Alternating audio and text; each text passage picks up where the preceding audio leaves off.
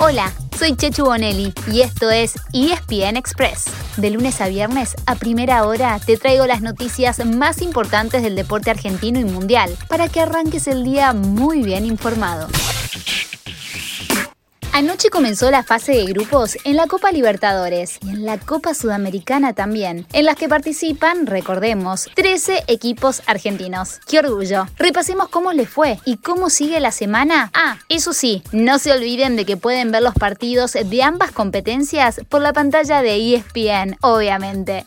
En la Libertadores, dos equipos argentinos debutaron como locales con distinta suerte. Argentinos Juniors le ganó a Nacional de Uruguay y Vélez cayó ante Flamengo brasileño. En la Sudamericana arrancaron como visitantes los dos equipos de Rosario. News empató en Brasil con Atlético Goianiense y Central cayó en Paraguay ante 12 de octubre. Hoy miércoles será turno de tres clubes argentinos por la Copa Libertadores y otros dos por la Copa Sudamericana.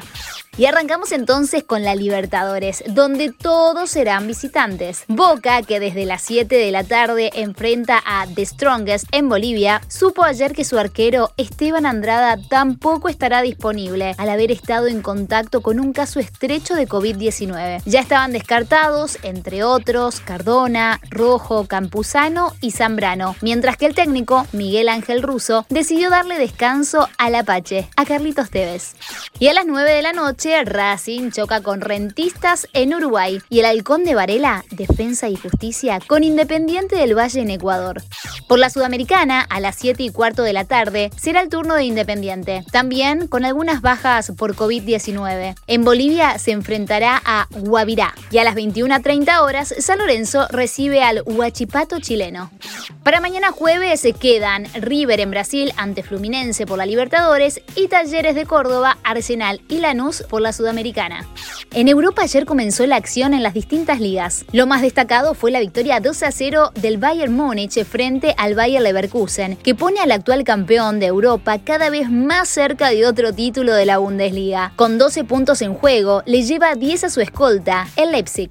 Un poco antes de las 2 de la tarde juega el Paris Saint-Germain por cuartos de final de la Copa de Francia. Y desde las 15.45 en adelante hay muchísimos partidos, entre ellos los que protagonicen Juventus, Inter de Milán, Manchester City y Real Madrid. Para mañana jueves, presta atención porque quedarán los partidos de Barcelona y Atlético Madrid.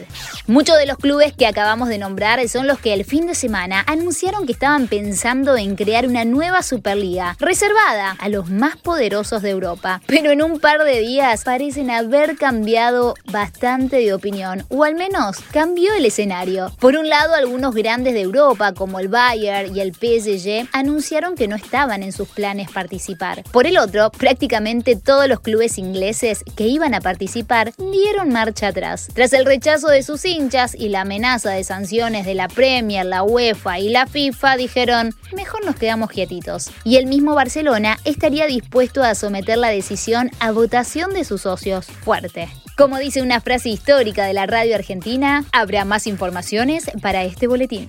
Pasamos al tenis y nos vamos a Belgrado. Pede del Bonis se metió en octavos, mientras que se despidieron Juan Ignacio Londro, Facu Bagnis y Francisco Cerúndolo. Y mañana debuta el dueño de casa, es el local, Novak Djokovic.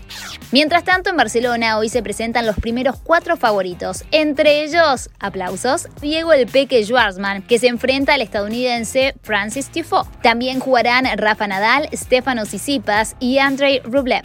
En la NBA, los Denver Nuggets de Facu Campaso visitan a Portland desde las 11 de la noche. Luego tendrán dos partidos más esta semana. Toma nota. El viernes ante Golden State y el sábado frente a Houston. Por último, también hay acción hoy en la Superliga Americana de Rugby. Los Jaguares, que ya están clasificados a la fase final, defienden su invicto desde las 6 de la tarde ante Selknam de Chile. Y así llegamos al final de nuestro episodio de hoy. Soy Chechu Bonelli y de lunes a viernes a primera hora te traigo las noticias deportivas más relevantes para que arranques el día muy bien informado. Te espero en el próximo ESPN Express.